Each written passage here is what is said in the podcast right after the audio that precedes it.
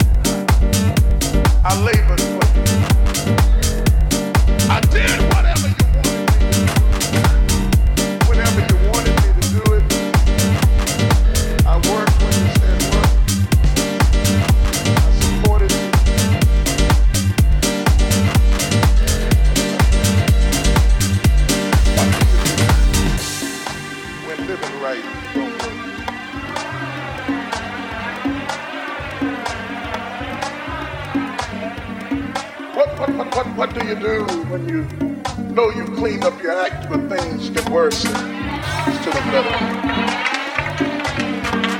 What do you do when you paid your tithes and you gave your offerings and nothing seems to happen?